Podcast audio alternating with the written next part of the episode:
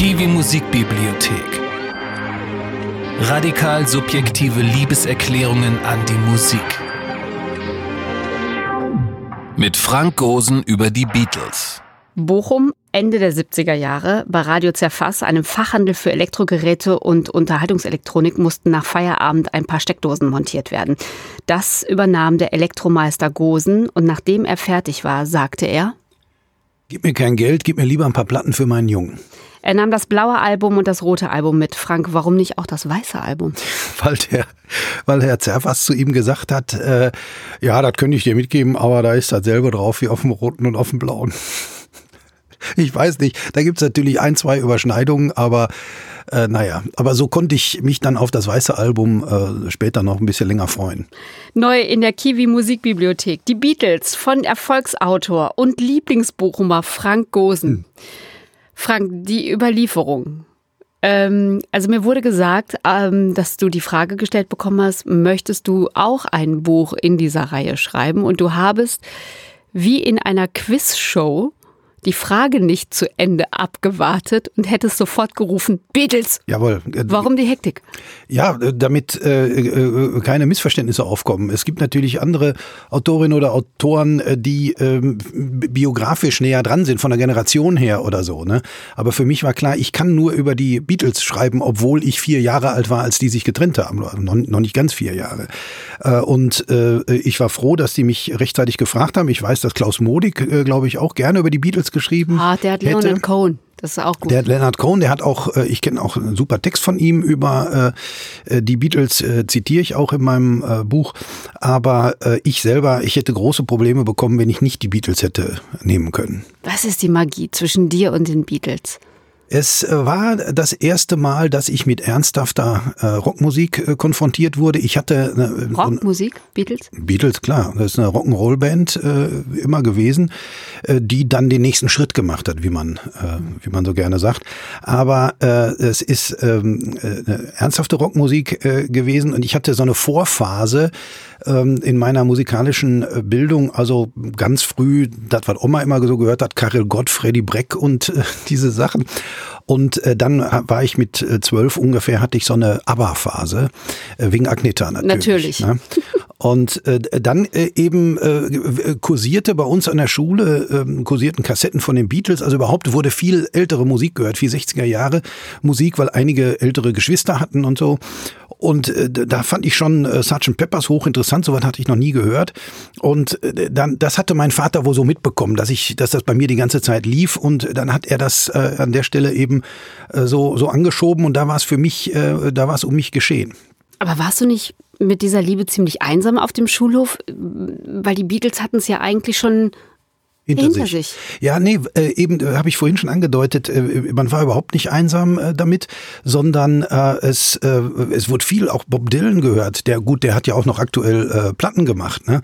Aber äh, das unterschätzt man auch, das war ja gerade mal äh, neun oder zehn Jahre her, dass die Beatles sich getrennt hatten. Ne? Das war noch, die, die waren ja noch. Da wird heute kein Mensch mehr drüber pfeifen. Ja, wieso? Äh, Sowas wie Travis äh, kennt, oder kennt man auch nicht mehr, ne? Die gibt's auch schon lange nicht mehr, oder? Gibt's auch schon lange nicht. Naja, also äh, vielleicht hat man auch im Alter eine, eine andere Zeitvorstellung.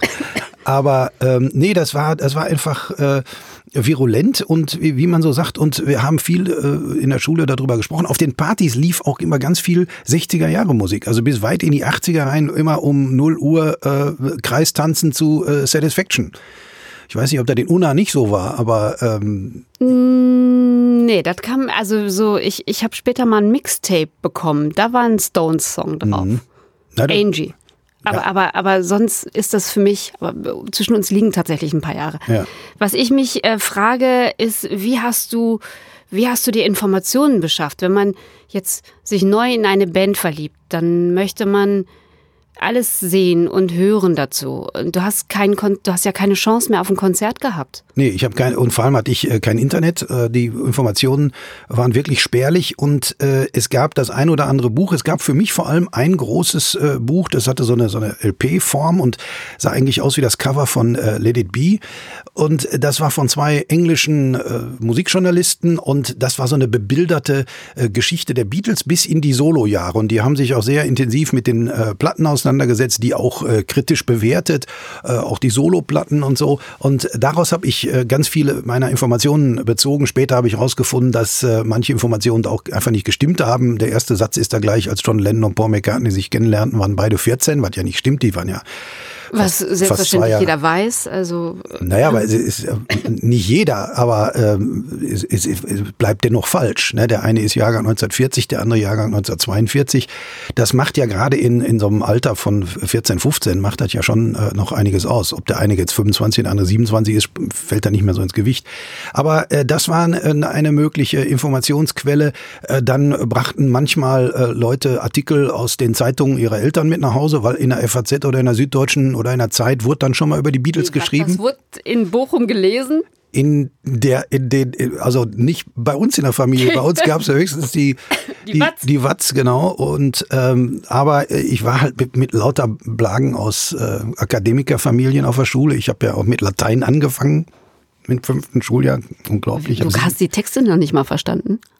Ja, ich habe die, die, tatsächlich die äh, äh, habe ich äh, erst im siebten Schuljahr äh, Englisch dazu bekommen und habe dann äh, manche Texte äh, völlig falsch eingeordnet. Zum Beispiel ähm, äh, ist das in ähm, hier wie, wie äh, I got arms that long to hold you habe ich gedacht, das heißt, äh, ich habe Arme lang genug, dich zu halten. Das war mir noch, äh, hat, mich, hat mir eingeleuchtet. Aber I got lips that long to kiss you. Also ich habe Lippen lang genug, dich zu küssen. Da habe ich gedacht, das kann nicht stimmen. Ich muss in Englisch unbedingt besser werden. Ja, aber nein, nein, nein. John hätte einfach äh, auf Latein texten müssen. Da habe ich ja auch fünf gestanden. Okay. Das hätte ja auch nichts. Aber ich habe sieben Jahre Latein gehabt und äh, bin ja unter anderem, also ich bin ja sitzen geblieben im zehnten Schuljahr wegen Mathe, Latein, Französisch und äh, äh, Claudia. Aber wegen Sport war es nicht. Äh, aber nochmal, erzähl uns was zur Popkultur in Bochum Anfang der 80er. Wo hast du deine Musik herbekommen? Ja, äh, Musik äh, war damals noch äh, auf großen runden Scheiben unterwegs. Mhm. Äh, es gab den ein oder anderen äh, coolen Plattenladen. Also es gab, für mich gab es in erster Linie zwei Plattenläden, kann man sagen, die gibt's äh, nicht mehr, deshalb ist es keine Werbung mehr. LP an der Ruhestraße, äh, beziehungsweise erst war LP ähm, in, im Mercedes-Hochhaus am äh, Bahnhof. Mhm. Da hat auch der legendäre, äh, leider viel zu früh verstorbene Autor Wolfgang Welt als Plattenverkäufer äh, gearbeitet. Und ich habe ja neulich ein äh, Hörbuch mit Wolfgang Welt-Texten gemacht und ich denke, vielleicht hat der mir irgendwann mal eine Platte äh, verkauft. Aber äh, hast du dich in dieser Szene, dieser Plattenladenszene, da waren ja immer so ganz besondere Menschen auch. Hast du dich da hingetraut? Ja, hingetraut schon. Ich habe nie den Eindruck gehabt, da eine Szene zu betreten. Also der andere äh, Laden war Alro in Bochum, Abkürzung für den Besitzer Albert Roth.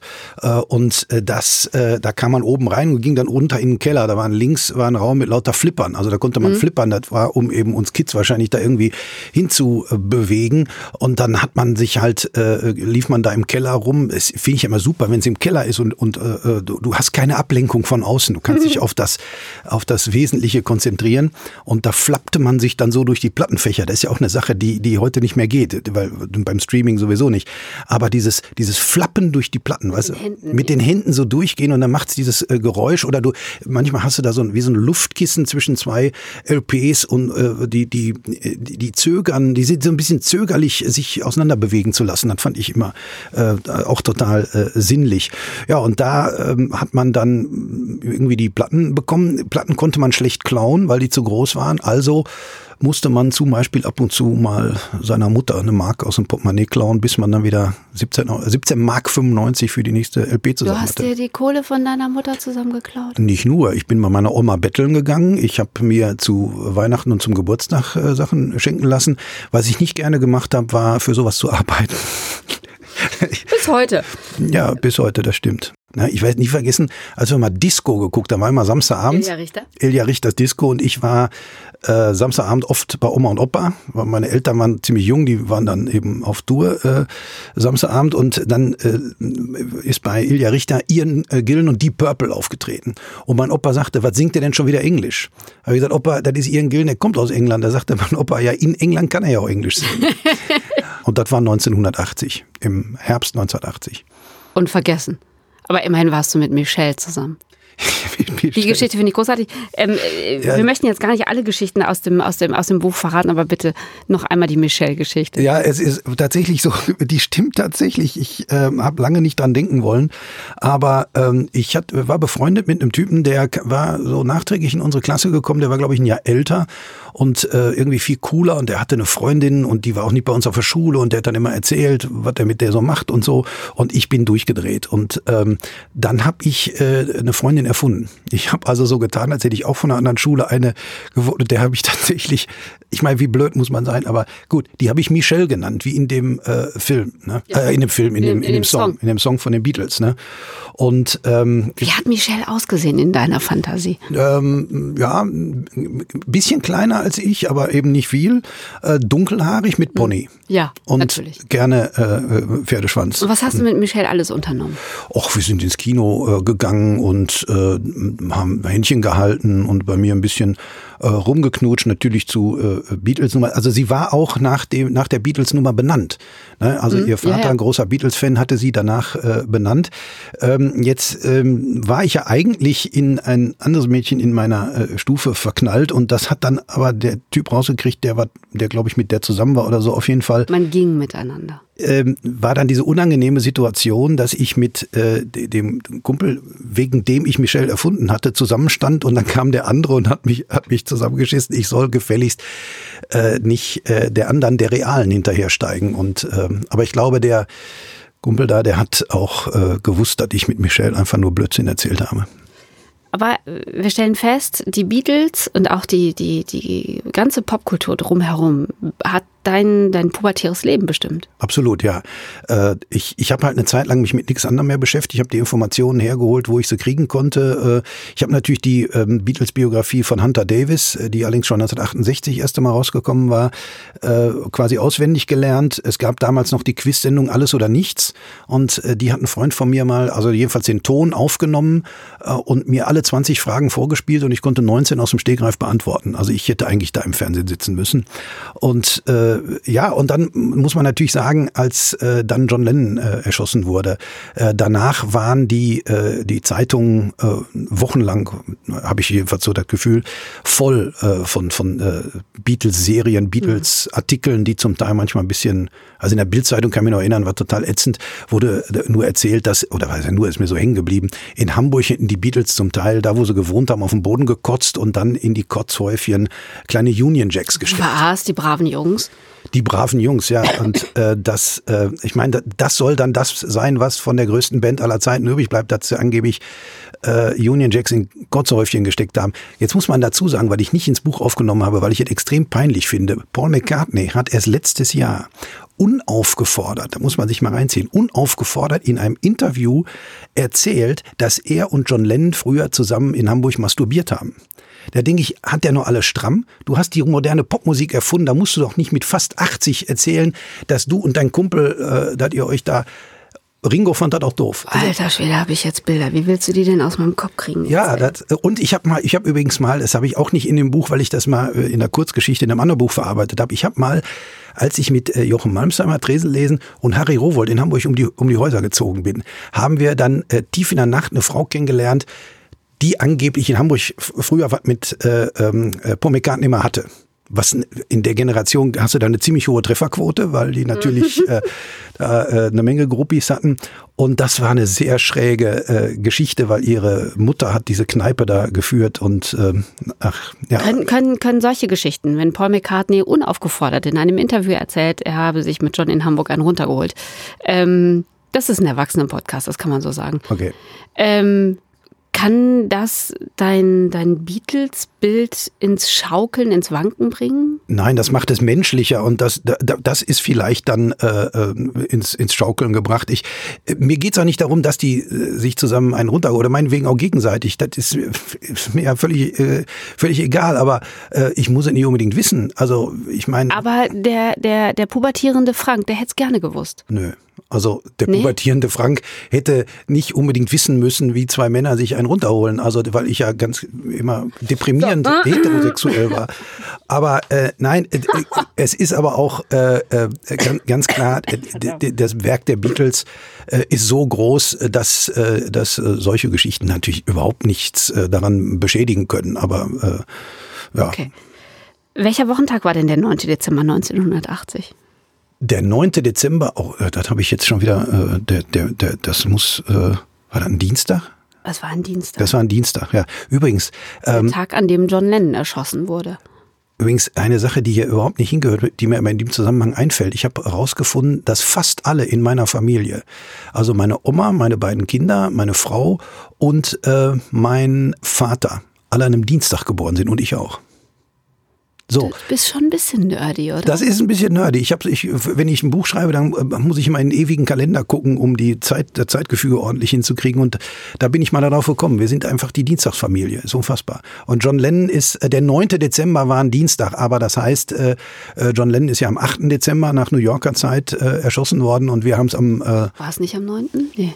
Nee, es war der achte. Okay. Nur, nur, eben, es gibt ja diese, diese, diese äh, Number Nine Mythologie rund um John Lennon, äh, dass die, die, die, was er auch selber äh, zu seinen Lebzeiten sehr befördert hatte. Für ihn hatte die Nummer neun, äh, die Zahl neun, eine quasi magische äh, Bedeutung und äh, die Nerds, die da richtig hinterher sind, die beziehen dann auch alles darauf und biegen das auch so zurecht. Auch eben der Guide, äh, der uns in Liverpool zu den Beatles Places geführt hat, der sagte, ja, der ist am 8. Dezember erschossen worden, aber da war in Liverpool schon der 9. Dezember.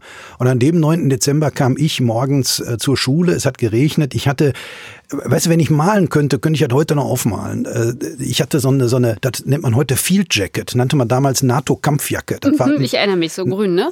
Grün, aber der, man hat ja auch Parkas getragen, aber die waren mit einer festen Kapuze. Mhm. Und diese Kampfjacken hatten so einen Stehkragen und da war die Kapuze drin eingerollt. Und das fand ich immer cooler. Und in dem Ding kam ich zur Schule. Vor dem Windfang stand niemand. Normalerweise standen da immer die Raucher aus der Oberstufe. Und dann ging ich rein in alles bumsvoll und äh, durch die Feuchtigkeit der Klamotten äh, waren die äh, Fenster beschlagen und dann kamen äh, zwei äh, äh, Mädchen aus meiner Stufe auf mich, aus meiner Klasse auf mich zu, äh, Gitta und Martina, denen ich, die ich damit noch jetzt bei vor drei Jahren beim Klassentreffen, äh, beim Stufentreffen äh, mit konfrontiert habe. Wir konnten sich überhaupt nicht mehr daran erinnern. Und die haben mir gesagt, dass äh, John Lennon tot sei. Das werde ich, meinem, ich, ich könnte dir doch noch genau sagen, an welcher Stelle in unserer Pausenhalle das war.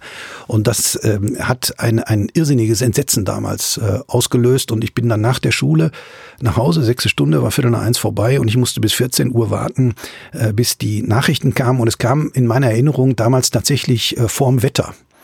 Äh, und also als Rausschmeißer-Nachricht. Als Rausschmeißer-Nachricht und äh, ich, ich, ich habe noch im Ohr, wie der Sprecher nur sagt, in New York. Und da wusste ich, jetzt stimmt wirklich. Und diesen, wie ich auf meinem, auf meinem, äh, ja, auf meinem äh, Jugendbett sitze, weißt du, ich habe ja so eins gehabt mit so, mit so Stehpolstern, so aus braun, orange und so. Ich habe ein Foto davon, das ist äh, wirklich zu niederknien. Und da sitze ich und daneben steht meine, meine Schneider-Kompaktanlage. Ich hatte mir nach der Konfirmation die Schneider-Kompaktanlage gekauft, um immer Mixtapes machen zu können. Und da sitze ich und, und höre dann in New York. Und ab, ab da habe ich abgeschaltet. Da wusste ich, jetzt stimmt. Und in den Wochen danach habe ich mir wirklich jede äh, Zeitung, jede Zeitschrift äh, gekauft. Und ähm, so, um zu der Frage nochmal zu kommen, wie man an Informationen kam, das war dann, ähm, das hatte dann den ja, perversen Vorteil, dass man sich dann mehr anlesen konnte. Und dann war es wirklich vorbei mit den Beatles. Ja, aber das auch ist äh, sämtliche Träume und Hoffnungen.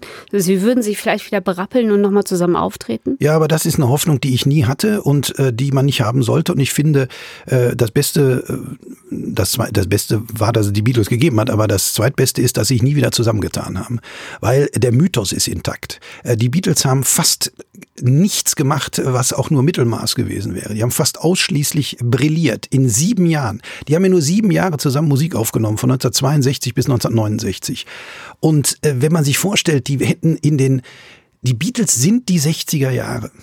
Äh, du kannst anhand der Beatles eben genau die Entwicklung der 60er Jahre, Jahre nacherzählen. Kannst du auch anhand von Bob Dylan, aber ist jetzt egal. Auf jeden Fall, ähm, äh, äh, stell mal vor, die wären in den 70ern auf Tour gegangen und würden dann, hätten sich dann 1979 getrennt, wären dann 2001 auf Reunion-Tour gegangen. Es ist alles fürchterlich. Wenn man sich anguckt, als, äh, als dieses Anthology-Projekt rauskam, ne, ähm, hat man ja alte Aufnahmen von ihnen äh, ein bisschen aufpoliert oder eine, zwei Demo-Aufnahmen von John Lennon genommen. Der hat ja auf einen scheiß Kassettenrekorder gesungen und dann hat dann Jeff Lynn, der Unvermeidliche von ILO, hat äh, das dann äh, klanglich, also die haben dann das zu Ende komponiert quasi. Und das ist müde.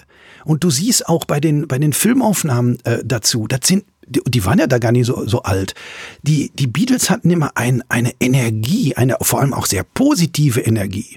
Ne, die Beatles, selbst wenn sie härtere äh, Stücke gemacht haben, hatten immer was unheimlich Positives, aber die waren wach und, und da war eine unglaublich viel Spirit und Energie drin. Und das ist bei den älteren Herren äh, nicht mehr. Auch schon gar nicht in der Dreierkonstellation, in der sie dann äh, gewesen sind. Paul McCartney macht jetzt wieder schöne Platten, aber nee, ich bin froh, dass die nicht, auch dass die 66 aufgehört haben, Konzerte Konzerte zu geben. Das heißt, die haben auch keine Scheißkonzerte gegeben. Wie viele Leute sagen, ich war 1982 bei Bob Dylan, ich hätte fast in die dritte Reihe gegöbelt, weil das so schlecht war. Ne? Und weil das ist ein ziemlich fortgeschrittener Gedanke ne, für jemanden, der Fan ist.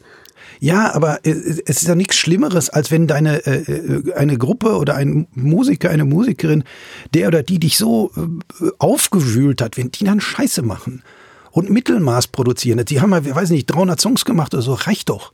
Das ist ein, ein perfektes zusammengehörendes äh, gehörendes Werk. Sie haben einen, meiner Ansicht nach auch einen Fehler gemacht. Am Ende, Let It Be ist ja die Platte, die zuletzt rausgekommen ist, aber die ist ja als vorletzte aufgenommen äh, worden. Und da haben sie gesagt, wir wollen noch mal back to the roots. Und das ist nicht The Beatles Way würde ich sagen. Die Beatles sind immer nur nach vorne gegangen. Und jetzt nochmal, komm, wir machen jetzt eine Rock'n'Roll-Platte, so wie die Stones eine, eine, eine Blues-Platte gemacht haben, die sich auch nicht anders anhört, als wäre das eine, eine, eine, eine Bluesband aus der Nähe von Frankfurt, ne, von äh, älteren äh, Herrschaften.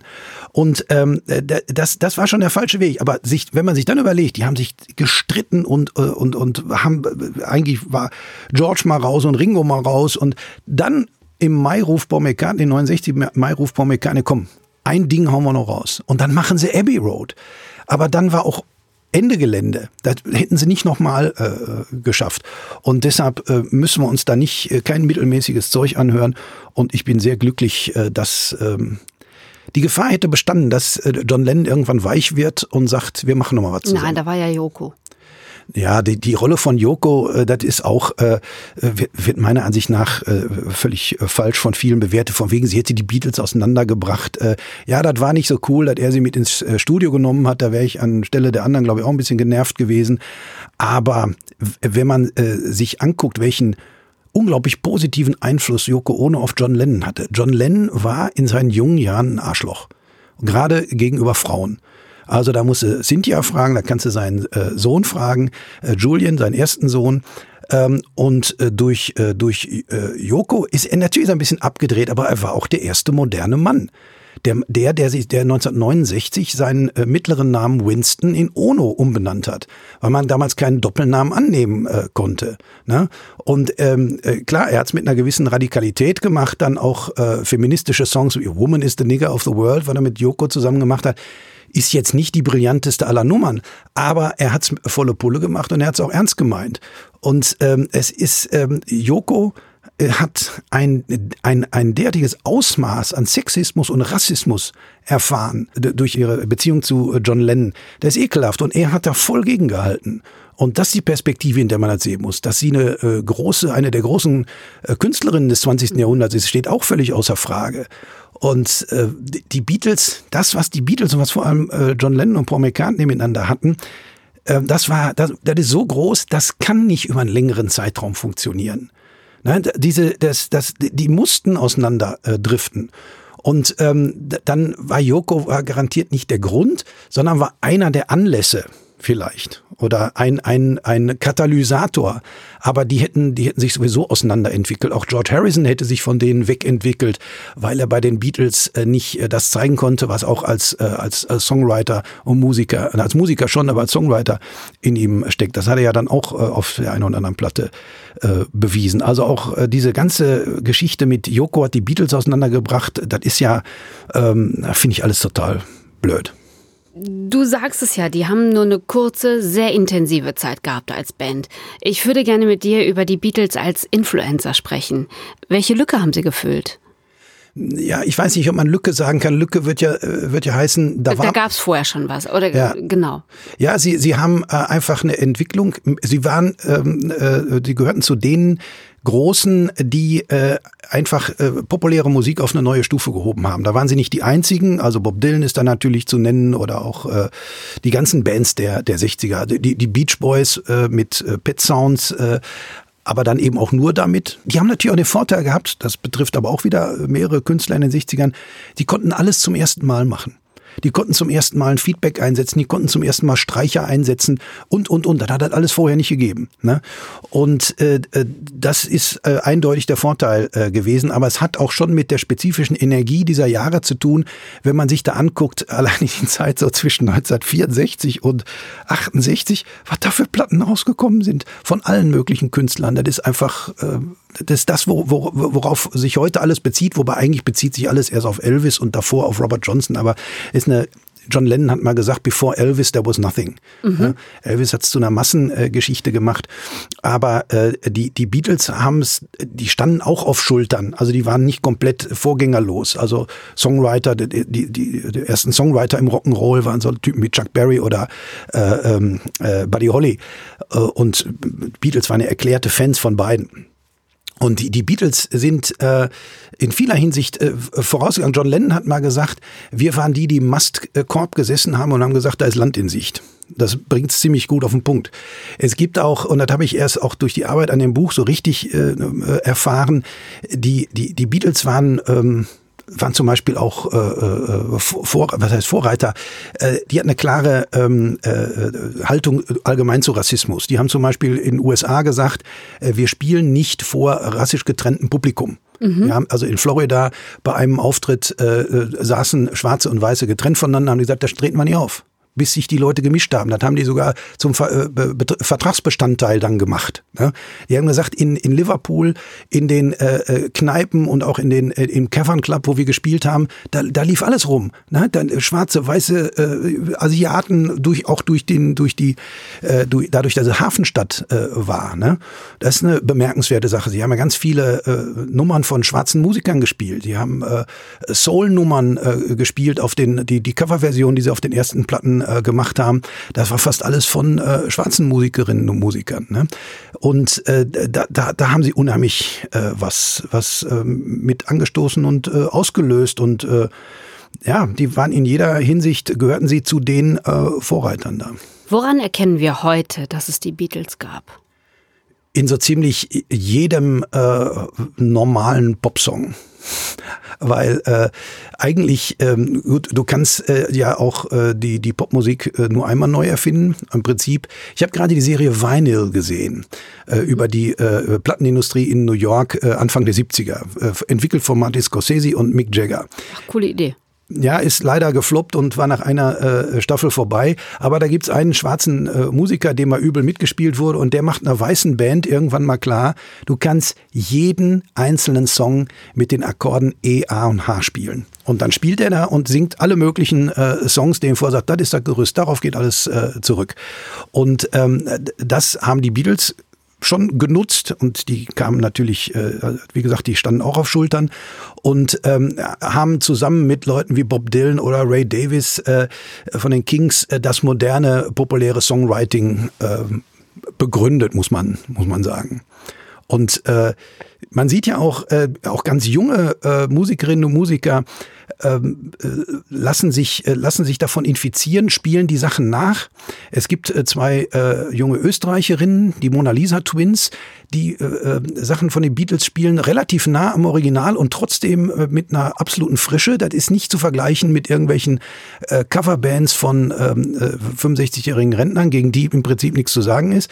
Oder ich habe irgendwo im Internet gesehen, drei Jungs, weiß nicht, auf den Philippinen oder so, die, die waren vielleicht 18, haben eine gigantische Version von einer George Harrison Nummer ähm, ähm, war da, glaube ich, You Like Me Too Much, glaube ich, gemacht. Und das heißt, wer anfängt, wirklich Songs zu schreiben, in, auf klassische Art und Weise Songs zu schreiben, kommt irgendwann äh, bei den Beatles an. Der Melodienreichtum, dann auch mit äh, in, in, in fortschreitenden Jahren, äh, der, der textliche Reichtum, äh, äh, inspiriert von, von Bob Dylan, äh, das, da haben die einfach äh, die entscheidenden Maßstäbe gesetzt. Ich gebe aber zu, sie waren nicht die einzigen in der Zeit. Was, was mir das gerade zeigt, ist, dass du dich immer noch bewegst. Ne? Also du hast nicht einfach deine Schallplatten zu Hause, sondern du, oder war das jetzt im Zusammenhang mit dem Buch, du suchst immer noch nach den Beatles. Ja, auf jeden Fall, weil mich äh, mich äh, ich habe zum Beispiel einen einen Aspekt, äh, der mir in, im Buch auch wichtig ist, weil es hieß erst, ob man nicht da noch eine Passage kürzen kann, weil das Buch ist ja relativ lang geworden. Äh, mir ist aufgefallen, dass in so einer Dokumentation lauter ähm, ja die berühmten alten weißen Männer gegen mhm. die auch nichts im Prinzip zu sagen ist, über die Beatles erzählen. Aber wenn die mir erzählen, wie zum Beispiel die Mädchen damals abgegangen sind auf die Beatles, dann denke ich, stimmt was nicht. Da, Warum erzählen die Mädels es nicht selbst? Ja, genau. Und äh, da habe ich tatsächlich auch ein Buch gefunden von einer äh, amerikanischen Kinderbuchautorin, ist in einem ganz kleinen Verlag äh, erschienen, ähm, Meine Nacht mit George Harrison. Ist allerdings ein bisschen äh, verwirrend, weil die, die hat nicht wirklich mit dem eine Nacht mhm. verbracht, heißt auf Englisch auch A Date with a Beatle. Und die beschreibt anhand ihrer Tagebücher, äh, äh, wie sie sich mit 15 in George Harrison verknallt hat. So wie du in Michelle. So wie, nee, ja, aber George Harrison hat es ja wirklich ja, gegeben. Okay. Und sie hat ja alles dran gesetzt, ihm zu begegnen. Also sie war Amerikanerin, glaube ich, in Philadelphia äh, gelebt, hat die Beatles in der Ed Sullivan Show gesehen am 9. Februar 1964. Äh, interessanterweise dann auch der 19. Geburtstag meiner äh, Mutter, aber da tut nichts zur Sache. Auf jeden hm. Fall ähm, äh, hat, hat die dann alles dran gesetzt, die kennenzulernen und hat dann nur mal anzudeuten, wie, wie leidenschaftlich die da dabei war. Die hat zusammen mit ihrer Freundin sich die äh, gelben Seiten von Philadelphia, New York und Atlantic City besorgt, wo die Beatles im Sommer mhm. auftreten würden und hat in fast 600 Hotels handschriftlich Zimmerreservierungen vorgenommen, um auf jeden Fall ein Zimmer in dem Hotel zu haben, in dem die Beatles absteigen. Unglaublich. Und äh, na, also das heißt, auch äh, äh die, die, die Mädchen und jungen Frauen waren auch so, so nerdy, und mal ganz abgesehen davon nur, nur durch, durch Jungs wären die Beatles nicht zu Legenden geworden.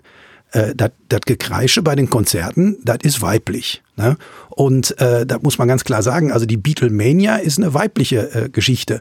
Und äh, das Buch von der Judith Christen, so heißt die, das ist eine Innensicht der weiblichen Beatlemania. Und so kann man eben immer wieder neue Facetten in, in, dem, äh, äh in dem Werk der, der, der Beatles erkennen, die es sich lohnt, äh, auszulohnen.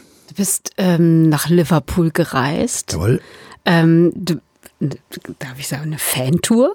Ja, oder? auf ne? jeden Fall. Und zwar Advanced-Modus mit deinen beiden Söhnen. Ähm, ich vermute, dass die aber eher eigentlich auf Casper und auf Billie Eilish stehen. Billie Eilish weiß ich nicht. Ich, der eine hört Capital Bra. Ja. Ähm, die, die halten das so ein bisschen von mir geheim. Ich weiß nicht, die hören auch immer über Kopfhörer. Was hat sich für dich durch die Reise nochmal verändert? Ich bin da äh, näher dran gekommen. Ich bin so einer, das ist total irrational, aber ich finde das trotzdem geil, mir vorzustellen, ich stehe hier vor dem Haus, in dem Paul McCartney aufgewachsen ist und unter meinen Sohlen ist vielleicht, äh, sind verschwindend kleine Überreste seiner DNA, weil er ja angeblich alle paar Monate dahin kommt. Und er ist ja mit äh, mit James Corden bei Carpool Karaoke mhm. ist er ja da hingefahren und äh, ähm, was ja auch wirklich eine geile äh, Folge ist. Ja. Wenn man sich dann überlegt, ich stehe hier, äh, wo ein Beatle gestanden hat, das ist äh, völlig bekloppt für einen 53-jährigen Mann, aber ich fand es trotzdem super. Aber, aber, du hast nie jemanden davon getroffen. Ich meine, John sowieso nicht. Nee. George Harrison ist auch früh gestorben. Aber Ringo, Paul McCartney, hast du mal ein Paul McCartney-Konzert gesehen? Nee. Ich, oh, ich sogar. Echt? Ja. Ach, meine Verlegerin hat ihn kennengelernt. Ja. Die Kerstin Gleber. Das, äh, das ist, äh, aber würdest du das wollen? Oder würde da auch wieder vielleicht was kaputt geht? Nein, doch, ich, klar würde ich es wollen. Ich glaube, ich, ich, ich, ich wäre wie, wie so ein, wie so ein äh, 50er Jahre Backfisch. Ich wüsste nicht, was ich sagen sollte. Äh, und, äh, aber äh, das würde ich mir dann doch nicht entgehen lassen. Ja. Wenn es irgendwie, äh, also gut, auf ein Konzert könnte ich ja gehen, aber mal einem Beatle die Hand drücken, dann würde ich sagen, äh, dann habe ich, äh, ich brauche keinen Baum mehr pflanzen, dann habe ich alles gemacht. Hörst du die Songs heute anders als früher? Ja, klar, auf jeden Fall. Ich habe äh, äh, früher fand ich alles super, durch die Bank. Äh, und manche Sachen waren noch superer. Heute äh, kann ich ein bisschen besser differenzieren. Heute erreicht mich äh, so ein Song wie In My Life äh, von John Lennon ganz anders. Places I Remember und die Leute, die einen verlassen haben und alles. Ich meine, das hat er mit Mitte 20 geschrieben. Ne? Äh, und äh, äh, ja, das, da steckt schon eine, eine Reife drin, die, ähm, ja, die, die mir heute äh, viel mehr sagt. Und ich höre auch zum Teil, äh, ich, ich höre ja zum Teil die, die Sachen tatsächlich quasi wie zum ersten Mal. Ich habe in dem Buch auch so einen Soundvergleich gemacht. Ich habe mir ähm, äh, meine alte Sgt. Peppers Platte angehört, ich habe die remasterte CD gehört und eine Neupressung, eine neue Vinylpressung. Und Streaming? Streaming auch. Und ich muss sagen, äh, die äh, am schlechtesten äh, war diese CD, remasterte mhm. CD, weil da die Drums in den Ohren so wehtun. Das war so, so scharf, das war überhaupt nichts für mich. Auf der Schneider Kompaktanlage oder was hast du? Nee, nee, ich habe mir was Pla Besseres, okay. Ja, ich bin aber ich bin jetzt kein HiFi-Gourmet. Mhm. Ich habe so eine so eine äh, kleine ähm, Anlage und da habe ich jetzt einen neuen Plattenspieler dran äh, angeschlossen.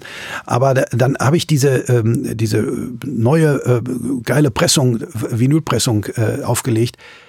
habe ich gedacht, ich höre die Platte das erste Mal. Das war unglaublich. Da stehe ich in meinem Arbeitszimmer und denke, ich habe mich genau zwischen die Boxen gestellt und höre dann For the Benefit of Mr. Kite, vor allem am Ende dann die ganzen Kirmesinstrumente da. Ich denke, was, was, ey, was geht hier ab? Also auch die Pressung, die ich ähm, äh, Anfang der 80er mir gekauft habe, im Kaufhaus Wertheim, die war wohl auch ziemlich schlecht. Äh, das war auch, das Cover war so ganz stumpf und hinten nicht rot, sondern so wie so Lachsfarben. Also das war auch einfach eine schlechte Pressung ganz offensichtlich. Und äh, das ist, und dann gibt's Leute, die sagen, sagen, du hast die Beatles noch nicht gehört, wenn du sie nicht in Mono gehört hast. Und äh, das äh, muss ich vielleicht auch noch machen, eine gute Monopressung. und dann wirst du wieder neue äh, Sachen äh, äh, hören. Also das, das wird eben auch nicht alt. Die Musik wird einfach nie alt. Ich komme ja über diesen Anfang nicht hinweg. Ne? Ich sehe da wirklich einen Mann, der nach Feierabend da noch ein paar Steckdosen montiert und dann sagt, gib mir kein Geld, ja. gib mir ein paar Platten für meinen Jungen. Hast du das weiße Album mittlerweile? Ich habe mir das weiße Album dann äh, zu Weihnachten schenken lassen. Äh, äh, deshalb ist das weiße Album für mich immer mit Winter verbunden. Also das geht mir bei manchen äh, Songs und Platten so, äh, dass die an die Jahreszeit gekoppelt sind, wo ich sie das erste Mal gehört habe. Äh, und ich meine, das muss ähm, äh, im, äh, zu, zu Weihnachten 1980 oder spätestens 81, nee, 80 müsste das gewesen sein. Da habe ich mir das weiße Album schenken lassen und ich habe es mir dann äh, vor anderthalb Jahren äh, nochmal in in der neuen Fassung schenken lassen, weil mittlerweile bei mir das Poster weggekommen ist und die vier Fotos, die da drin waren, ist mir völlig unbegreiflich, dass solche Sachen bei mir äh, verschwinden. Und ähm, da habe ich dann äh, das, äh, also ich bin der Traum äh, der, äh, der Plattenfirmen. Ich kaufe mir das Zeug dann eben manchmal dann auch noch physisch. Aber trotzdem dank Papa. Dank Papa, auf jeden Fall. Ich habe viele Dinge, die mein, die mein Vater so, also ich habe viel über meine Oma erzählt, äh, auf der Bühne und in äh, Büchern. Ähm, über meine Eltern zum Teil noch nicht so viel, weil die auch, weil, das, wie, weil die sehr früh gestorben sind und das war ist alles äh, ist mir sehr nahe gegangen, also da braucht noch ein bisschen. Aber immer mal wieder stoße ich äh, auf Sätze, die mein Vater rausgehauen hat, äh, deren Sprengkraft oder deren Witz mir früher gar nicht äh, klar wurde. Ich habe zum Beispiel in meinem Weihnachtsprogramm, als ich mein Weihnachtsprogramm so mit das erste Mal gespielt habe, Krippenblues, habe ich beschrieben, was bei uns so zu essen gab zu Weihnachten. Ne? Oma Rollladen gemacht mit äh, Rosenkohl und ich habe Rosenkohl immer gehasst. Und dann habe ich einfach so außer Lameng auf der Bühne den Satz gesagt, den mein Vater immer zum Thema Rosenkohl gesagt hat, nämlich Nee, wenn das Auge sich schon weigert. Und das war ein Brüller. Ne? Die Leute, äh, das ist mein Lieblingsgag in dem äh, ganzen Programm. Und jedes Mal, wenn ich den sag, äh, äh, denke ich dann eben an, an äh, meinen Vater. So eben auch der Satz, gib mir kein Geld, gib mir ein paar Platten für meinen Jungen. Nicht für meinen Sohn, sondern für meinen Jungen. Das ist auch so, äh, ist auch so typisch Ruhrgebiet, finde ich. Mein Junge. Also ähm, geht mir jedenfalls so. Frank Gosen über die Beatles. Erschienen in der Kiwi Musikbibliothek. Ich bin Sabine Heinrich und lieber Frank, ganz herzlichen Dank. Ja, ich danke dir. Fürs Gespräch und für das tolle Buch. Dankeschön, vielen Dank. Kiwi Musikbibliothek. Radikal subjektive Liebeserklärungen an die Musik.